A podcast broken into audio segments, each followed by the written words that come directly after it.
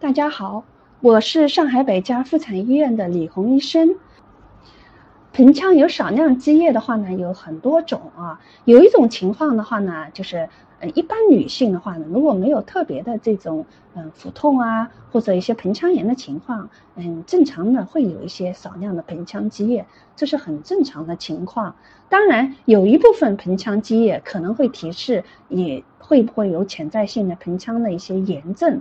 那么这种情况的话呢，有的时候甚至要影响受孕，甚至要治疗之后才能怀孕。有的时候这种积液，有的时候甚至要通过穿刺来进行一个化验，有没有细菌的感染啊？有没有特殊的一些情况的疾病的一个嗯检查都是非常重要的。